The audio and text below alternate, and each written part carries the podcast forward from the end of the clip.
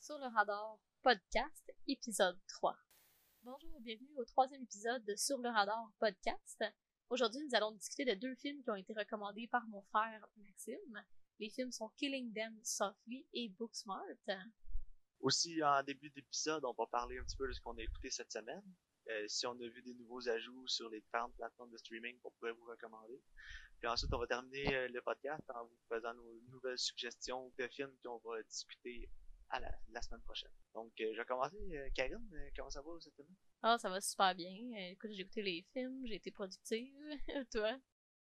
Oui, ça va bien. Une bonne semaine. Comme tu dis, été productif aussi, travaillé sur le podcast. J'ai écouté un peu de télé, des épisodes de Blue Bloods, une série que ça fait longtemps que j'écoute avec Tom Selleck. J'écoute ça avec ma femme en soupant le soir, on écoute un épisode. Ça passe bien. là. C'est pas, euh, c'est pas un chef-d'œuvre, mais c'est bon, c'est relax. Tom Ouais. Selleck, n'importe quel avec Tom Selleck, moi je suis vendu. Si, si je me trompe pas, ça se passe à Toronto? Non, ça se passe à New York. Ok, c'est des policiers, Puis, euh, hein? Ouais, c'est ça. Tom Selleck, c'est le chef de police de New York. Puis euh, tous ses enfants dont, euh, travaillent euh, dans la police aussi. Ok, c'est pour ça que ça s'appelle Blue Bloods. Ouais, exact. Ah, c'est bon. Parlant de séries télé, moi justement, euh, j'avais le goût de parler d'une série cette semaine. Est-ce que t'as écouté Preacher sur AMC?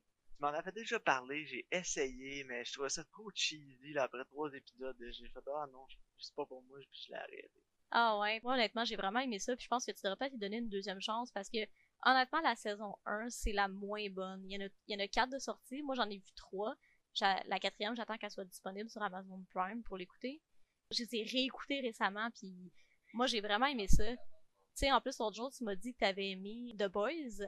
Oui, The Boys, j'ai adoré The Boys. Ok, mais The Boys puis Preacher, les deux, c'est des comic books de Garth Ennis. Donc, Preacher, ça a pas mal le même ton. Tu sais, c'est vraiment de l'humour noir, c'est très satirique. Sauf que dans le fond, c'est plus avec un côté religieux qu'avec un côté super-héros. Fait que d'après moi, il y a beaucoup d'intérêt. Il y a beaucoup de choses à- similaires à The Boys qui, je pense que ça ferait que t'aimerais Preacher. Fait que je te dirais, honnêtement, tu devrais donner une deuxième chance. Ok. Euh, juste faire un petit topo sur euh, The Boys, les gens qui connaissent pas la série, là, si vous avez une fatigue là, des super-héros, euh, films de super-héros, séries de super-héros, ces trucs-là, The Boys, moi j'ai adoré. Là, je, je savais pas que j'avais besoin de cette série-là avant de l'écouter.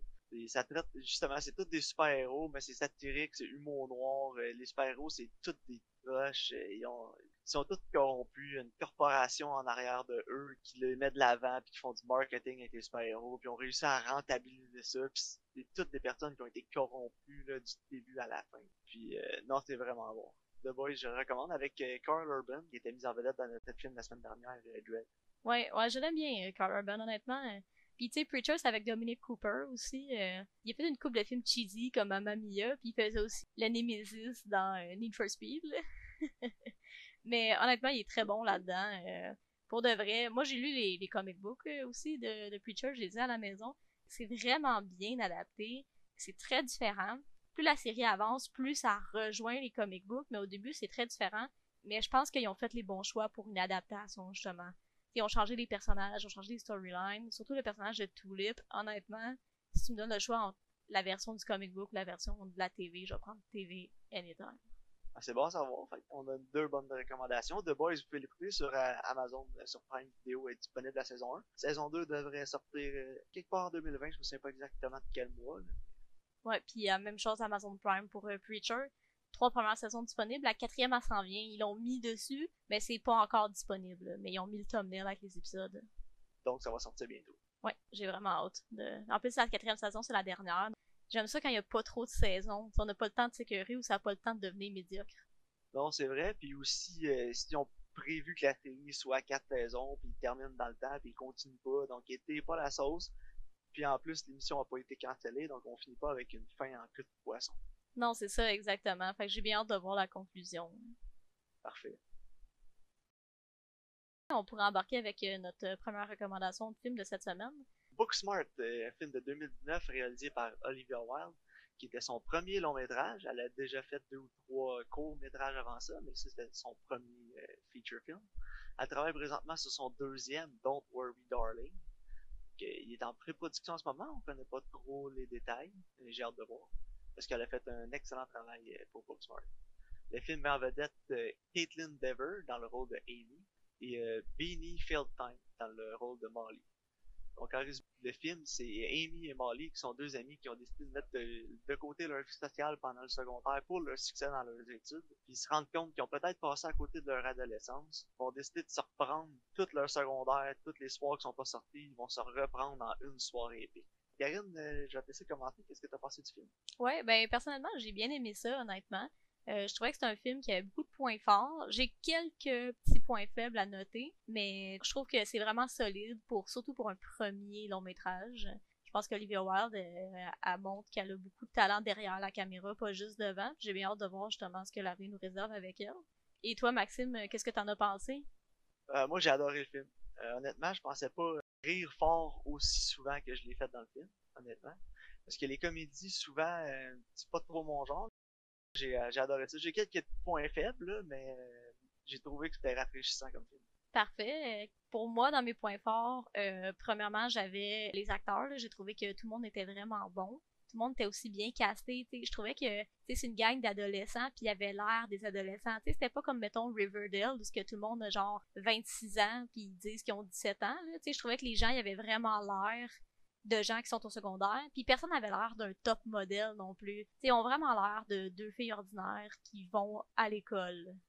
Ouais, moi aussi, les performances, là, c'est vraiment mes gros points forts du film. Puis comme tu dis aussi, euh, les gens étaient bien castés. Il y avait pas personne qui sortait du lot, qui disait Ah, t'as vraiment pas l'air d'un étudiant du secondaire. ton exemple de Riverdale, c'est parfait. Là, on dirait que les acteurs ont peut-être comme 32 ans là-dedans, mais ils sont trop secondaires. Pas super crédible, mais pour ce film-là, c'est vraiment parfait. Euh, l'actrice euh, qui jouait le rôle de Molly, Beanie Fieldstein, ça a vraiment été mon, euh, mon coup de cœur dans ce film-là. Je l'ai trouvé excellente. Elle a pas eu peur d'amener sa performance puis de pousser les scènes qui étaient ridicules au maximum, sans gêne. Puis ça a apporté vraiment beaucoup de film. Un exemple, c'est où le film commence, puis ils se mettent à danser là, sur, le, sur le gazon en avant de la maison. Aucune gêne, là, puis ils se laissent aller, ils se lâchent loose, puis j'ai trouvé ça Ouais, puis honnêtement, c'est le genre d'affaires comme Awkward que je faisais avec mes amis quand j'avais cet âge-là aussi. Là. Je trouve qu'ils ont bien réussi à capturer ça. Tu sais, ce que j'ai aimé aussi, c'est qu'au début, quand ils se mettent à danser, il y a de la musique, puis ils coupent la musique, puis là, ils sont juste en train de danser, pas de musique, puis c'est comme super awkward, mais j'étais comme, oh mon dieu, tu sais, I've been there, là. Je sais pas pour toi, là. Ah ouais. Non, mais moi aussi, j'aimais ça qui coupe la musique parce que avec la musique dans le film, ça fait vraiment un film. on se dit, ah, c'est un film, les deux filles dansent avec la musique, mais dans la vraie vie, il n'y en a pas de musique. Si toi, t'étais quelqu'un sur le trottoir au bord de la rue, tu regardais ça, tu ferais, aïe, qu'est-ce que c'est ça? Ils ont bien l'air des villes. Mais, ouais, c'est vraiment l'expérience que j'ai eu en regardant le film. J'ai fait, ah, j'ai trouvé ça drôle, un bon clin d'œil. On va enlever le moment film du film ben ça, j'ai trouvé ça bon. Ouais, non, moi aussi, j'ai aimé ça. J'ai aussi aimé euh, l'espèce d'ambiance euh, chaotique qu'il y avait dans les scènes quand ils sont à l'école. Parce que quand t'es à l'école, justement, il y a toujours comme plein de monde partout, des petites gangs qui sont tous en train de faire de quoi. Tu sais, un moment ils sont comme en dehors, euh, en train de manger leur lunch dans le cours d'école. Puis, tu sais, il y a comme plein de monde, il y a plein d'extras en background qui font plein de niaiseries. du monde qui passe devant la caméra aussi, des fois. Puis j'ai trouvé que ça donnait, ça représentait vraiment bien l'ambiance chaotique qu'il y a dans, dans une école. Oui, mais ça apportait l'école à la vie, puis euh, de façon réaliste aussi. C'était pas euh, rester là comme des mannequins, puis bouger pas. Mm-hmm. C'est vrai, c'est le dynamisme que j'ai aimé dans le film. C'est aussi c'était un de mes points forts, le rythme est tout tenu, il n'y a pas de longueur, il se passe tout le temps quelque chose. Il n'y a pas vraiment de moment où ça tombe à l'abandon, l'histoire où on a un moment plus sobre, exemple. Non, ça n'arrête pas, ça commence, le film part. Un coup qui est parti, le film déroule super vite, ça coule bien. J'ai fini le film, j'avais l'impression que ça faisait une demi-heure que je l'avais commencé. C'est vrai, ça passe vraiment vite.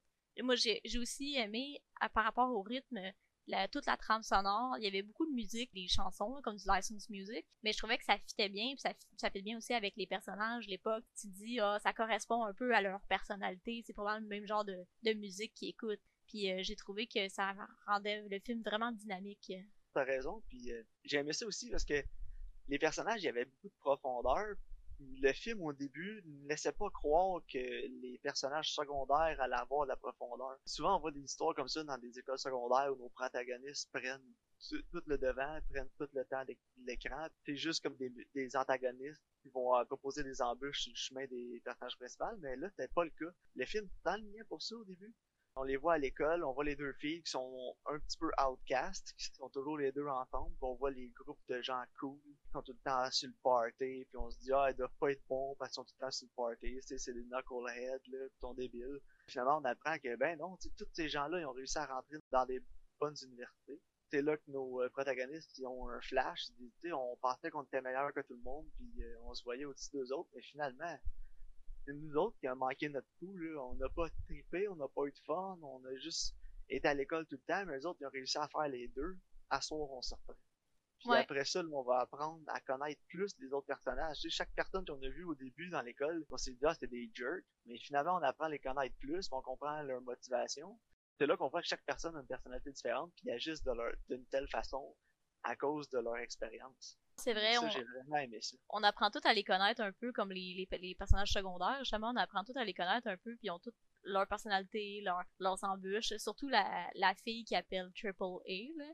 Je trouve qu'elle a, a, un bel arc, justement, vers la fin. Même la fille aussi qui est comme ultra méchante. Ouais, ouais, non, c'est vrai. Euh, je trouve qu'ils ont bien ramené ces personnages-là. C'était bien écrit. moi, c'est ça que j'ai trouvé, euh, c'est ça que j'ai trouvé rafraîchissant du film, c'est que ça sortait de la formule traditionnelle des films de coming of age d'étudiants au secondaire. Il y avait des jokes aussi que tu sais tu te dis ah oh, ce film là il est, il est sur un autre niveau mais il y avait des jokes qui étaient vraiment ultra stupides aussi. C'est vrai, il y, a des jokes qui étaient dans ta face.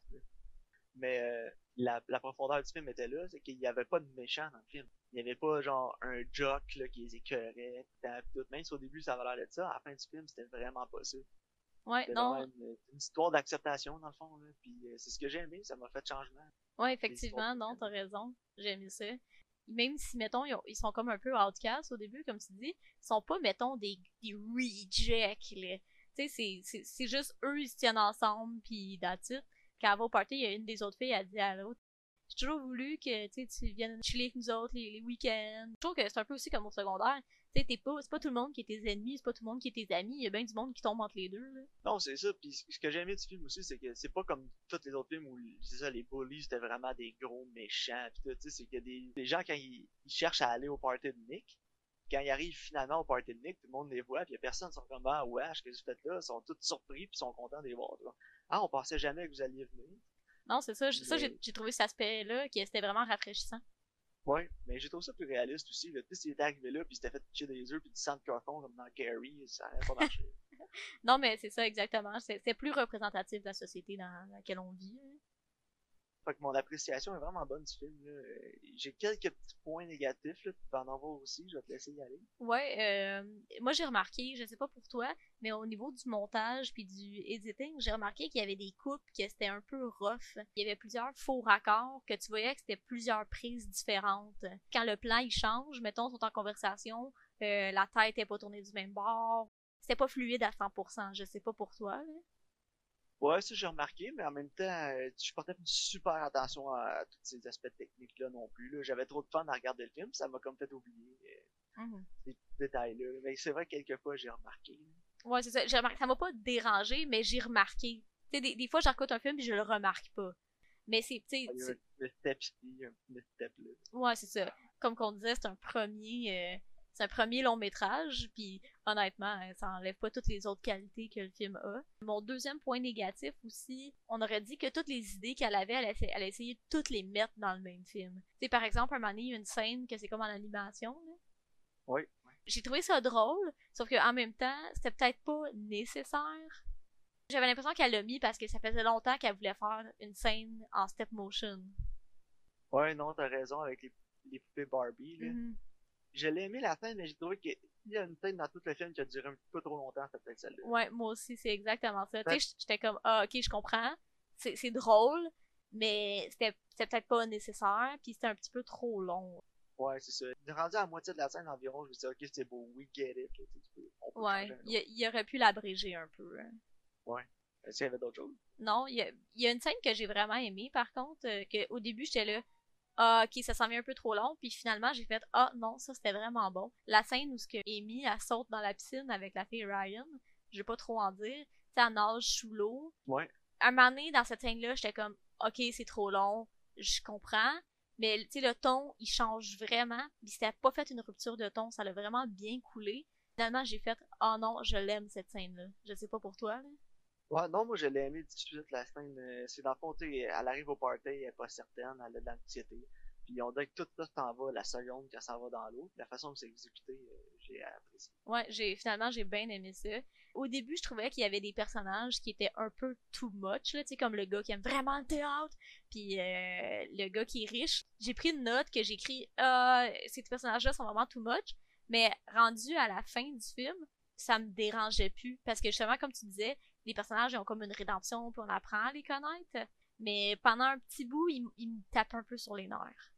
Ouais, le gars super riche. Moi aussi au début, j'étais comme Ah, je suis pas certain de lui, tu sais. Mais plus le film avançait, plus on apprenait à le connaître. Puis finalement, il, il m'a gagné. Là. À la fin du film, il me dérangeait plus.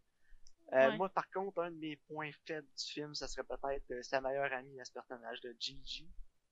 Je trouvais qu'elle était un peu too much. C'était drôle quand elle apparaissait partout que les deux protagonistes allaient, puis elle était tout le temps là avant eux autres, puis personne comprenait pourquoi. Ce que j'aimais de tout, c'est qu'il y a une scène, elle saute dans l'eau, après ça, elle arrive à un autre party quand les deux filles arrivent un petit peu plus tard. Premièrement, comment elle a fait se rendre là, puis pourquoi elle est encore elle est sec, pourquoi elle est pas encore mouillée, puis les deux filles la regardent, sont comme, ben là, comment ça se fait que t'es sec? Que ça se peut pas, ça marche pas.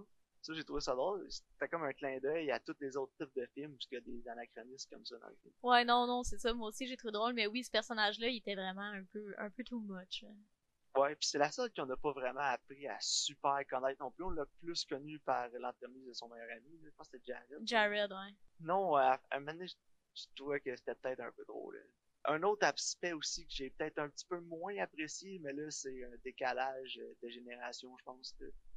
Rendu à 32 ans, puis des fois, au début, dans le film, je me disais, Ah, je suis rendu vieux, hein. J'écoutais des, des jeunes, euh, ils ont quoi, 16, 17 ans, 18 ans, puis il y a des, il y a des insights de culture de jeunes de 17, 18 ans que j'ai peut-être pas tout compris, là.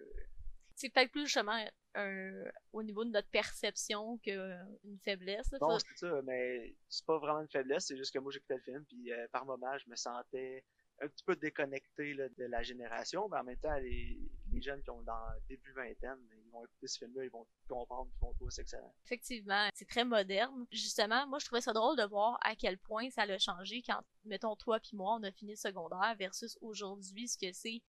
Mais d'un sens, ça change pas non plus. Ça reste que les gens, ils se sont en petite gang puis ils font leurs affaires. Les autres, ils ont des préjugés sur les autres, ça change, mais ça change pas aussi en même temps. Hein, le cœur reste le même, mais l'enveloppe change. C'est ça, exactement. Pour moi, euh, si j'avais donner une note, là, ce serait un, un solide 4.5 sur, euh, sur 5. là. Ouais, Un bon 90%. Là, je dirais que ça faisait longtemps que j'avais pas ri fort comme ça. ouais. J'avais à donner un, euh, un comparatif, ça serait peut-être le super bad de son époque. Ouais, effectivement. Mais justement, Superbad, c'est sorti il y a peut-être justement une dizaine d'années, puis c'est plus représentatif de notre époque. hein. Mais aussi, un autre comparatif qui est bon avec Superbad, c'est le personnage de Molly m'a vraiment fait penser au personnage de Jonah Hill dans le film. Mais moi, je trouve qu'elle ressemble à Jonah Hill. tu sais, c'est Ouais, comme... c'est vrai, elle- physiquement, elle ressemble aussi, là, la face, les mêmes expressions faciales Oui. surtout. là. Moi, j'ai remarqué, quand je la regardais dans le film, je me disais, mon dieu, c'est comme female Jonah Hill. Ouais, mais elle l'avait, c'était excellent, elle était excellente. Euh, Ouais. Tous les acteurs étaient vraiment bons. Moi, je l'ai trouvée vraiment bonne. Solide recommandation. Ouais, moi aussi, moi, je vois qu'un 8 sur 10. hein. Parfait. Ça va conclure euh, la discussion pour Booksmart. Donc, on vous le recommande fortement. Disponible sur Prime en ce moment. On va continuer le podcast avec notre critique de notre deuxième film qui était recommandé par moi cette fois. Killing Them Softly réalisé en 2012 par Andrew Dominic. Le nom vous dit rien, ça se peut fort bien. Il est, il est pas très très actif là, mais son premier, un de ses premiers films avait été euh, The Assassination of Jesse James by the Coward Robert Ford. Le film met en vedette Brad Pitt comme son ancien film. C'est la deuxième collaboration euh, réalisateur-acteur. Le film met aussi en vedette Per James Gandolfini, qui jouait Tony Soprano dans la série Soprano. Ben Mendelsohn, qu'on a pu voir dans The Outsider, présentement disponible sur Crave, et dans Captain Marvel. Donc en résumé, on a trois personnes qui vont organiser le vol d'une carte entre criminels. Suite au vol, Jackie, qui est joué par Brad Pitt, est engagé pour trouver les responsables. Et avec le titre du film, je vous laisse deviner ce qu'il doit faire avec. Donc, euh, Karine, euh, ton appréciation générale du film? Honnêtement, j'ai bien aimé ça. C'est un film qui est vraiment différent de la majorité des films qu'on est habitué de voir. C'est un suspense, mais c'est aussi dramatique en même temps. C'est le genre de film qu'il faut vraiment que tu l'écoutes puis tu te concentres. C'est beaucoup axé sur les conversations entre les personnages. Il y a de l'action, mais ça, ça prend vraiment son temps. Mais je pense que ça va être un film qui va gagner à être revu à cause euh, du sous-texte politique en arrière.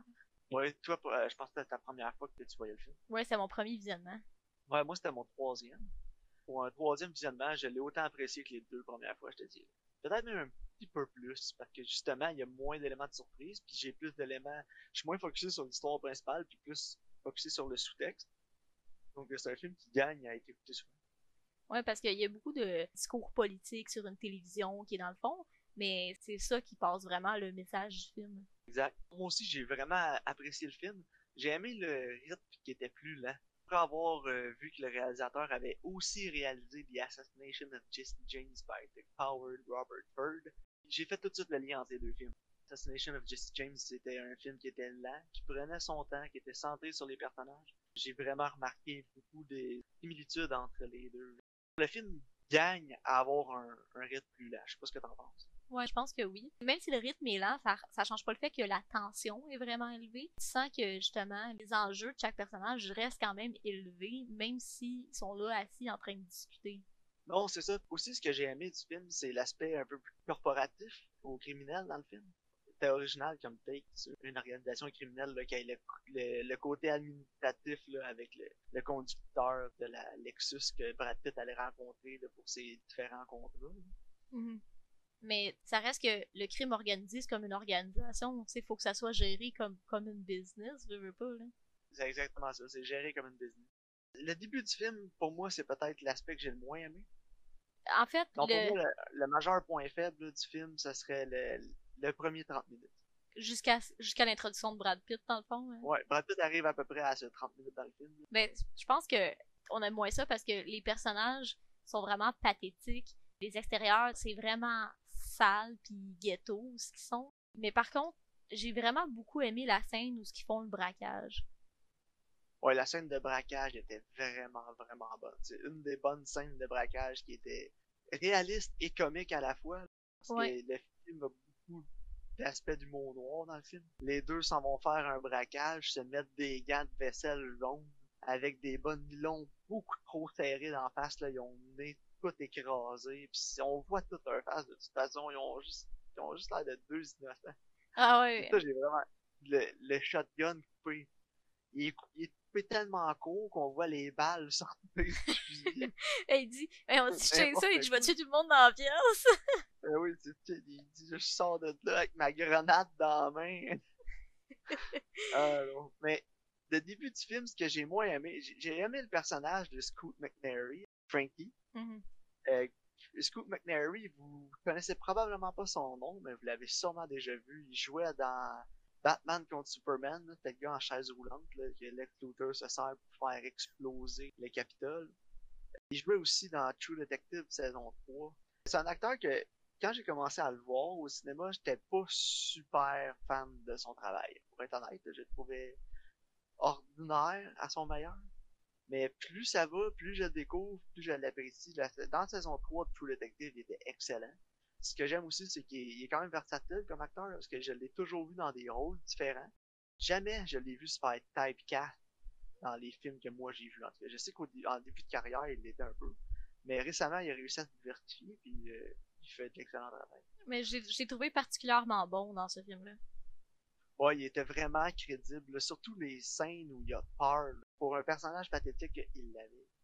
Son personnage à lui puis euh, l'autre gars avec qui ils vont faire le braquage, je trouve qu'ils sont vraiment ouais, ils sont vraiment bien écrits parce que il dit "Oh, on va faire du cash, on va aller faire ça", mais tu vois qu'ils sont pris dans l'engrenage que c'est sûr que soit ils vont se faire tuer ou soit ils vont ils vont retourner en prison. Ah, il n'y a pas d'échappatoire pour eux autres. Non, c'est ça. J'ai vraiment aimé le foreshadowing de leur mort quand ils font le braquage, ils partent en voiture. Comme qu'ils partent en voiture, il y a une chanson de Johnny Cash qui commence. Les paroles, c'est I saw a pale horse. Mais tu sais que le, cheval pâle, c'est le cheval de la mort dans la Bible, dans l'Apocalypse. Oui. Puis là, j'ai fait Ah, c'est sûr qu'il meurt. Ah, juste avec les paroles de cette chanson-là, j'étais là, c'est sûr, c'est sûr Brad Pitt, il va leur faire la passe.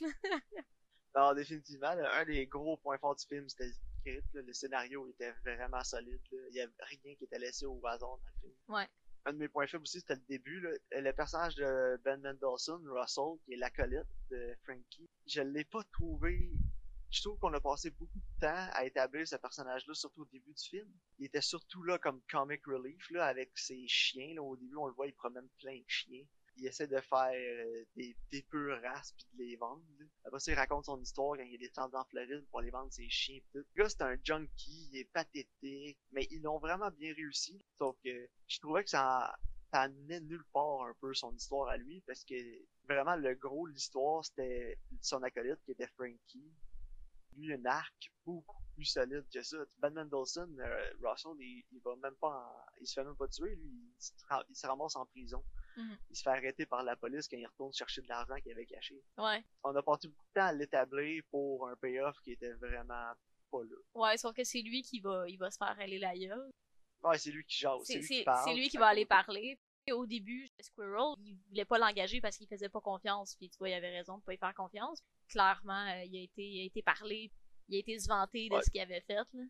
à pas la bonne personne, à Kenny, qui travaille pour euh, les employeurs de Brad Pitt. Ouais, exactement. J'ai aimé par contre, justement, qu'il établissait qu'il faisait pas confiance puis que c'est lui justement qui causait comme le fil en aiguille, c'était pas mal tout, tout de sa faute. Là. Fait que non, il aurait pas dû l'engager. Mais j'ai aimé ta présentation, par exemple, dans le film. Il est dégueulasse. Il est Ah. tout le temps gras, il est tout le temps souvent, il a- Quelqu'un a l'air de puer, là, ben, j'étais dans mon salon, puis je le sentais, là. Ah non, mais honnêtement, euh, Ben Mendelsohn, là, faut que je laisse, là, il était comme en sueur tout le long, là. Je Dégueulasse. sais pas s'ils l'ont fait courir dans des sacs poubelles avant chaque scène, là, pour qu'il sue comme ça, là, mais... Ah non, mais il s'est vraiment donné pour le rôle. C'est tout à son honneur, là, parce qu'il il, il était vraiment excellent. Ouais. Moi, un, un autre des points forts que j'avais, c'était la présentation visuelle. Je trouvais que c'est un film qui c'était vraiment original. Il y avait beaucoup d'utilisation de la bande son, justement avec les soit les dialogues, les toutes les choses politiques qui sont inter- intercoupées avec euh, les dialogues de nos personnages, mais aussi euh, tu sais une scène euh, justement où ils font de l'héroïne. Tu vois qu'ils arrêtent pas de de phase out, puis l'autre il est là, hey hey, hey, il claque des doigts, il tape des mains là, hey, reviens. Ouais. Puis il voit comme une lumière. Ouais, ça, j'ai aimé ça, ça représentait les, pop les paupières qui se ferment. Mhm. qui se rouvrent, puis qui se ferment. Tu voyais comme les styles avec la lumière passe au travers, c'était vraiment bien fait. Ouais, avec le- les faits sonores. Ça, ça, j'ai vraiment aimé ça. Aussi, j'ai dans la présentation visuelle, j'ai vraiment aimé euh, toute la, la palette de couleurs. C'était gris, c'était sombre, sauf qu'il n'y avait pas de filtre fatigant par-dessus. Tu sais, souvent, t'écoutes un film dans ce genre-là, c'est comme un espèce de filtre bleu pour faire comme si tout était dramatique. C'était juste sombre, mais ça venait vraiment de l'environnement où ce qui était. C'était pas forcé. Ouais, puis ils sont vraiment dans le ghetto aussi, avec les maisons abandonnées, les têtes placardées, les balcons détruits. T'as raison aussi quand tu dis euh, le filtre bleu, là, souvent ces films-là, on dirait qu'ils essaient d'imiter un espèce de David Fincher là, avec son classique Fincher Blue. Mais là, on n'a pas eu ça du tout. Là. Le film était vraiment sa propre entité. Là. Il essayait pas de copier rien. là. Non, puis c'était l'image était était vraiment claire. J'ai beaucoup aimé aussi la scène où ce que euh, Ray Liotta, euh, Marky Tratman, il se fait tuer. C'était au ralenti. Oui. Ça, ça j'ai trouvé que c'était vraiment bien fait. Ça se passe la nuit, mais tu vois ce qui se passe. Ouais. Non, c'est vrai. Mais moi, un de mes points faibles, par exemple, c'était peut-être le slow motion. Ils en ont mis un petit peu trop. Un petit La peu. mort de Marky était bien faite, mais avant ça, quand il se fait battre, C'était pas nécessaire, non. avait- non, c'était pas nécessaire. L'editing aussi de, de cette scène-là, là, quand il se fait battre, je vais être honnête, j'ai trouvé médiocre l'editing de cette scène-là. Ouais, moi aussi. Il se fait frapper, il y a beaucoup trop de cotes. Ouais, c'est ça, je angles dire. sont pas bons. J'ai l'impression qu'ils ont pas réussi à avoir une chorégraphie qu'ils ont aimé, puis ils ont essayé de faire quelque chose avec ce qu'il y avait sans faire de reshoot. Ouais, non, ça mais. ce que ça. Non, c'est vrai, effectivement. Moi aussi, je trouvais qu'il coupait trop dans cette scène-là. Tu vois clairement qu'il y a un coup de poing qui l'aide pas, là. Eh ouais. Mais j'ai pas aimé aussi le, la surviolence de cette scène-là. J'ai pas trouvé nécessaire. Au début, c'est correct, il mange une coupe de coups de poing, mais après ça, les gars, ils, ils exagèrent. Puis je comprends ce que le réalisateur voulait faire. Quand la violence est exagérée, il augmente ses cotes. Ça fait un rythme un petit peu plus effréné, mais en même temps, ça, ça amenait une cassure avec le reste du film. Puis j'ai pas euh, vraiment compris pourquoi c'était nécessaire au film, cette scène-là. Surtout que la mort de Marky est traitée euh, beaucoup plus sobrement avec le, comme tu parlais, avec le slow motion, les balles, on voit le fusil qui craint. C'était fait avec plus de grâce. J'ai pas vu une nécessité à cette scène-là dans le film. Non. Honnêtement, là, on aurait juste pu l'apprendre hors scène. Non, c'est vrai. mafia avec qui il discute, on a, il aurait pu en parler là. Ou il aurait pu juste la Il en parle après. Il nous résume toute la scène. On pourrait la couper du film complètement, puis il n'y aurait aucune différence. C'est vrai, effectivement. Surtout quand on compare, mettons, justement, d'autres scènes dans le film. Comme par exemple, quand il, il exécute quelqu'un d'autre, il donne deux coups de fusil puis c'est fini. C'est comme, il me semble que ça clash un peu. C'était le nom du film aussi, Killing Them Softly. Brad Pitt le dit dans le film, j'aime ça, les tuer de loin pas m'approcher. Ça, c'est un aspect que j'ai adoré dans le film. L'humour noir, là, j'en parlais un peu tantôt, embarque là. Euh, Premièrement, l'aspect que j'ai le plus aimé dans le film, c'est Brad Pitt. Brad Pitt, il- c'est une de ses meilleures performances dans ce film-là. Il réussit à être super intimidant sans exagérer. C'est vrai, il est vraiment bon. chaque scène qui est là, il commande l'écran. Ton attention est automatiquement alignée sur Brad Pitt, même dans les scènes où il joue avec James Gandolfini. Ce que j'ai rarement vu, c'est qu'habituellement, quand James Gandolfini est à l'écran, il réussit à... Sa prestance écrase toutes les autres, là, mais cette fois-là, Brad Pitt était à son niveau, peut-être même un petit peu plus. Ouais, effectivement. Brad Pitt, le ton qu'il a, son personnage, il se prête bien à l'humour noir, justement. Il explique pourquoi il aime ça, tuer les gens d'une distance, il veut pas se rapprocher, ben, il dit As-tu déjà tué quelqu'un? L'autre dit non. Puis il dit ça, devient vraiment messy, là. Les gens pleurent, ils beg, ils beg for their life, ils veulent appeler leur mère, ils prient, ils se pissent pis ils chient dessus. C'est pas beau, c'est pas le fun. J'aime mieux les tuer à distance. I like to kill them softly. Ben non, mais sais, juste ce dialogue-là, c'était drôle, la façon que c'était présenté, mais en même temps, c'était honnête. Mhm. Non, c'est vrai, mais tu sais, justement, sais, sûrement les tueurs à gages, là, ils ont pas le goût, justement, que ça se passe de même, là. Tu sais, mettons, t'as le goût d'avoir une job clean pis facile, là. Ouais. Ben, il ramène cet aspect-là dans scène que j'ai pas aimé, là, de la bataille, là. Les deux gars qui vont battre euh, Ray Liotta, ils disent, ah non, il va faire ça, il va rendre ça dur pour nous autres, ça nous tente pas. Là, il veut pas sortir de l'auto, pis l'autre, il dit, je l'avais dit qu'elle allait nous compliquer la vie, là, ouais, My- Marky, sort de l'auto, là. Il dit, rends pas ça plus compliqué que nous autres, là, ça, pour nous autres, ça nous tente pas plus que toi, là. Ah, non, Fait mais c'est ça ça. aussi, mais ça venait aussi chercher l'aspect corporatif qu'on parlait tantôt. Là, eux autres, c'est les low-level gangsters, donc c'est comme des employés de, de bas niveau dans une grosse compagnie, dans une multinationale, qui sont là, ça leur tente pas trop, mais ils ont pas bien quoi parce qu'ils ont une famille à faire vivre. Non, c'est ça. Puis c'est comme quand tu rentres justement dans une job pis t'es en bas de l'échelle, ben c'est toi qui te ramasses à faire les jobs poches que personne n'a le goût de faire. Exact. Je J'ai- sais peut-être un petit peu ce que j'ai dit sur l'utilité de la scène, là, là on en parle, j'avoue un petit peu plus. C'est le Ouais. parallèle entre euh, le corporate Ameri- America qu'on voit plus, plus, plus souvent dans le film aussi. C'est vrai. J'ai j'ai beaucoup aimé la performance de James Gandolfini, mais son personnage, il me levait le cœur. Je sais pas pour toi, là. Ah ouais, mais moi, c'est ça que j'ai aimé. James Gandolfini, euh, moi, j'étais un fan fini. Ah, il est dégueulasse. C'est tellement un, un acteur incroyable. Je trouve ça drôle, là, qu'il dit comme Oh, ma femme avait me quitté, je sais qu'elle était avec un autre, ça me fait de la peine, mais il arrête pas de coucher avec plein de prostituées. À quel point t'as un double standard? Tout le temps sous. En plus, il était introduit dans le film par Brad Pitt. Parce qu'il faut qu'il aille tuer Squirrel. Brad Pitt, il dit, ah, je peux pas, ce gars-là, il me connaît, il m'a déjà vu. Puis c'est là qu'il explique qu'il veut pas, parce que quand il va le voir, ben là, il sait ce qu'il fait dans la vie, puis là, ça va devenir Messi Field. Fait dit, j'ai besoin de Mickey pour venir faire le hit à ma place, parce que l'autre me connaît. Finalement, il faut que tu t'en débarrasses de Mickey. On apprend que Mickey a des mandats d'arrêt contre à New York et à- en Floride, dans le Maryland. Donc là, il- Brad Pitt se dit, ah, tu je peux pas, il peut pas savoir que c'est moi qui l'a, framé, parce que sinon, il va voir tout nous tuer et il va être chicané. Fait qu'il paye une prostituée pour te chicaner avec, puis s'engueuler, puis quand il va avoir du tapage dans le motel dans lequel il est, le propriétaire du motel va appeler la police. Quand la police arrive, c'est lieux. Ah, lui, il a des mandats d'arrêt, puis il leur ship. Mais à oui. York. Mais tu sais, justement, il, il, il a comme recommandé le gars, puis finalement, ça devient un, un fardeau, tu sais. Ah, exact. Moi, ce que ça m'a fait penser, justement, quand il introduit Mickey, il dit, gars, engage Mickey, il va faire la job, ça va bien aller. Là, Mickey, arrive, puis il se rend compte que ça vaut tellement pas la peine. C'est comme quand tu réfères quelqu'un à ta job, puis finalement, ton ami, il te fait honte. Ouais, exact, c'est exactement ça. Sauf que c'est comme sur une autre échelle. Ouais, exact. Un aspect que j'ai aimé, mais que j'ai pas aimé aussi, c'est euh, l'aspect politique dans le film. Il est vraiment présent, peut-être des fois un peu trop présent. On fait des parallèles. Le film se passe euh, lors de la première élection de Barack Obama. C'est les derniers jours de la campagne. Et à chaque fois qu'il y a un personnage qui embarque dans un auto, c'est la radio qui joue, puis on entend un speech, soit de président sortant George Bush qui endosse John McCain, soit Barack Obama, soit quelqu'un proche de la Maison Blanche. Chaque télé, c'est toujours des discours politiques.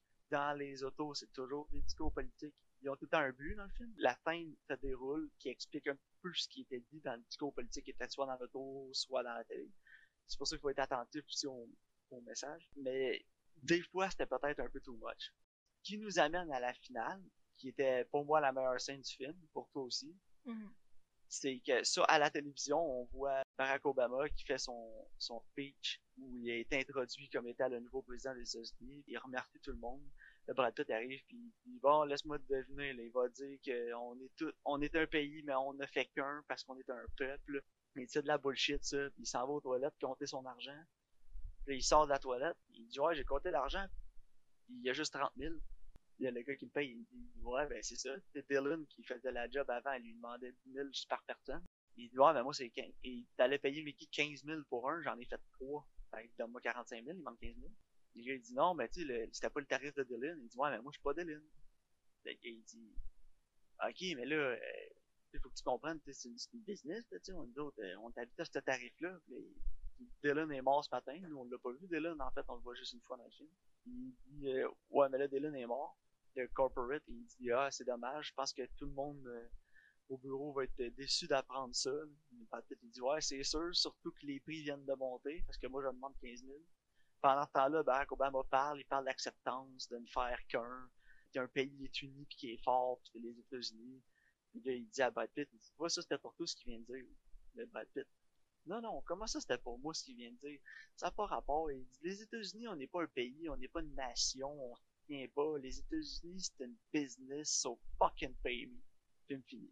Payoff Ouais. incroyable. Ah ouais, débile. Non, c'est cette scène-là, ça valait vraiment la peine. Puis en même temps, non, il est pas tard. Vraiment.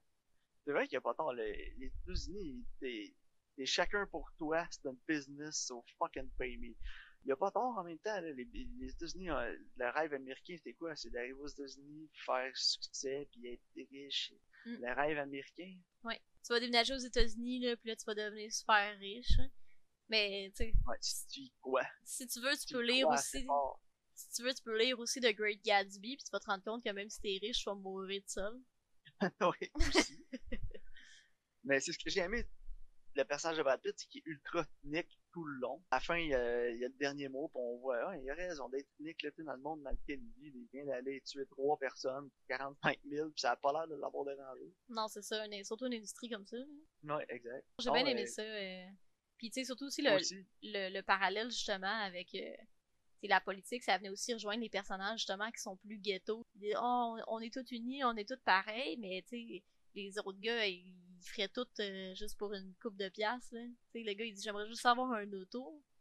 Ouais, c'est vrai. Mais c'est ça aussi, c'est le rapport euh, entre la mafia, ces criminels-là, le rapport établi entre une compagnie multinationale connue, les, les employés de bon niveau qui ont pas une scène, Mm. puis les gars qui est pas capable d'avoir un auto. Après ça, t'as les gars un petit peu plus haut niveau, puis t'as les la branche corporative qui est la personne qui engage Brad Pitt pour aller faire les hits, pour aller tuer trois personnes. Puis t'as Brad Pitt qui c'est un petit peu un outsider, c'est un contracteur dans le fond, hein, c'est un contractuel engagé par la compagnie. Mais la compagnie est gérée par lui quasiment, là, parce qu'ils n'ont pas le choix de se fier à ce que lui dit, ce que lui rapporte, puis il gère le narratif Mm. de ce qui se passe dans la rue.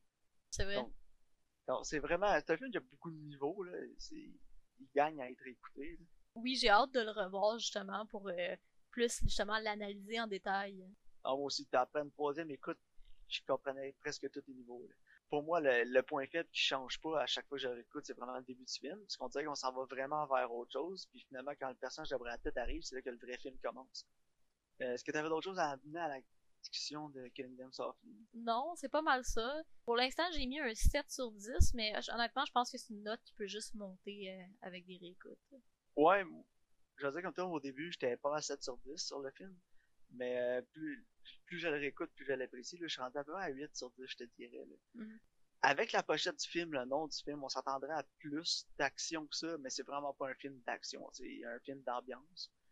Si on te laisse embarquer dans l'ambiance, dans le monde du film, c'est que là, l'ex- là, l'expérience euh, prend tout son sens, c'est là qu'on peut apprécier vraiment plus le film. J'ai vraiment aimé ça, mais justement, j'ai trouvé qu'il y avait un peu de longueur.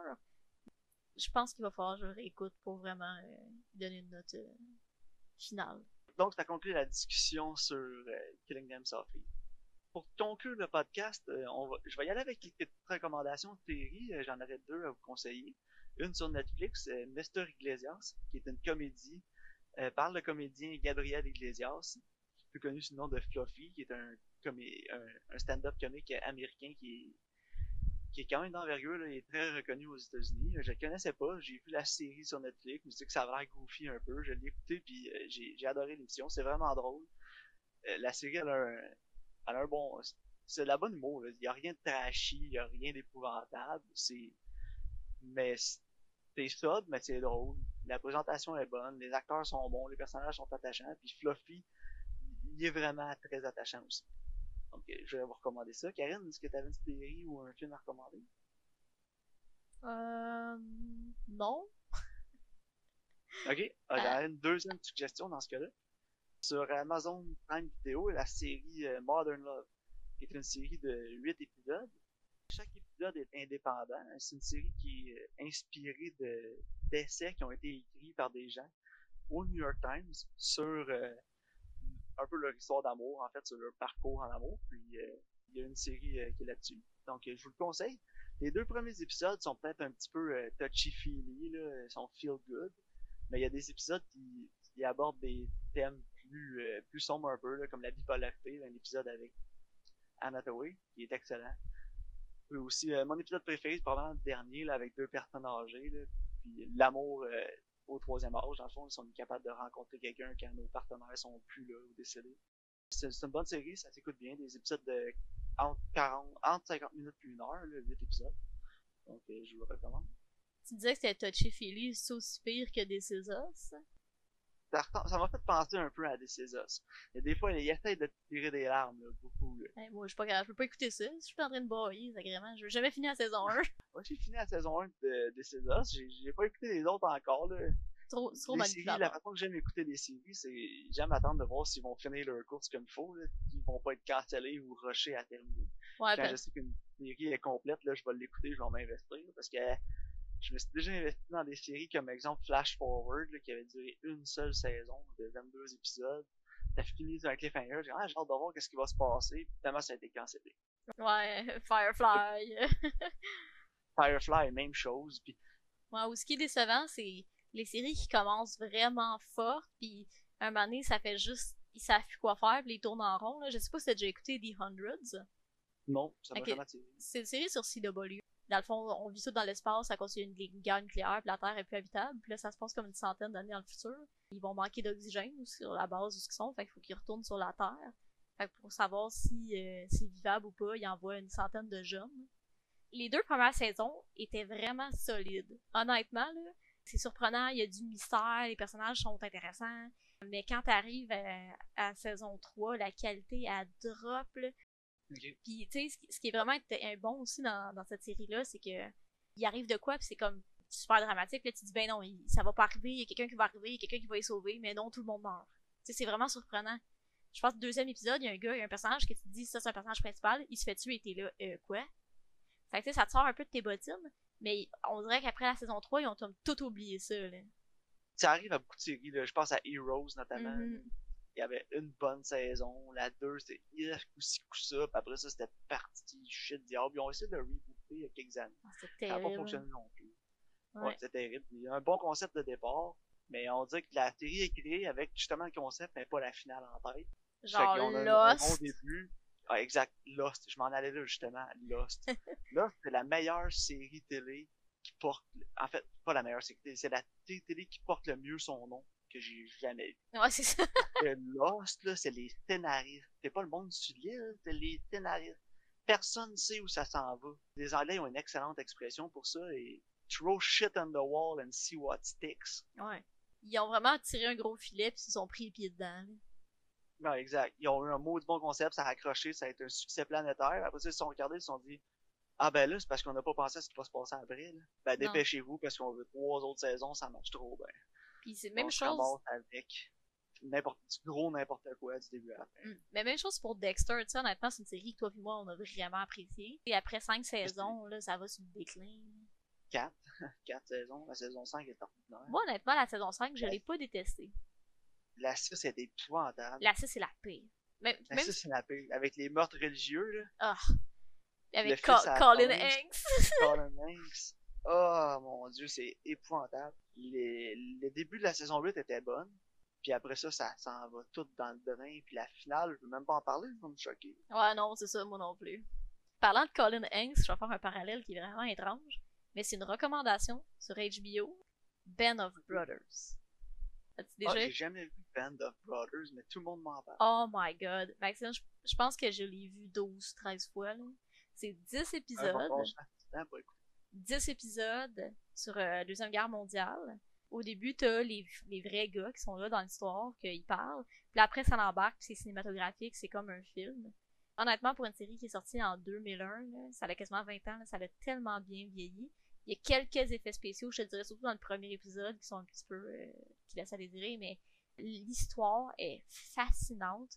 Puis c'est incroyable de voir que ces gars-là, ils ont vécu ça pendant le euh, D-Day, là, en Normandie. Eux autres, ils font, par- ils font parachuter en Normandie derrière les lignes.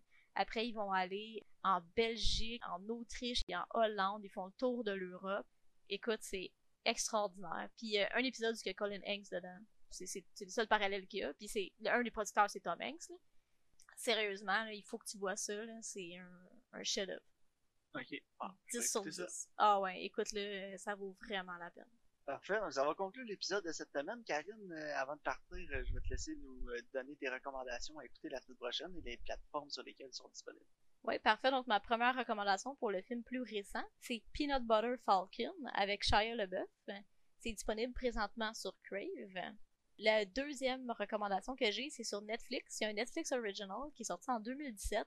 Ça s'appelle The Babysitter. C'est une comédie d'horreur. Parfait.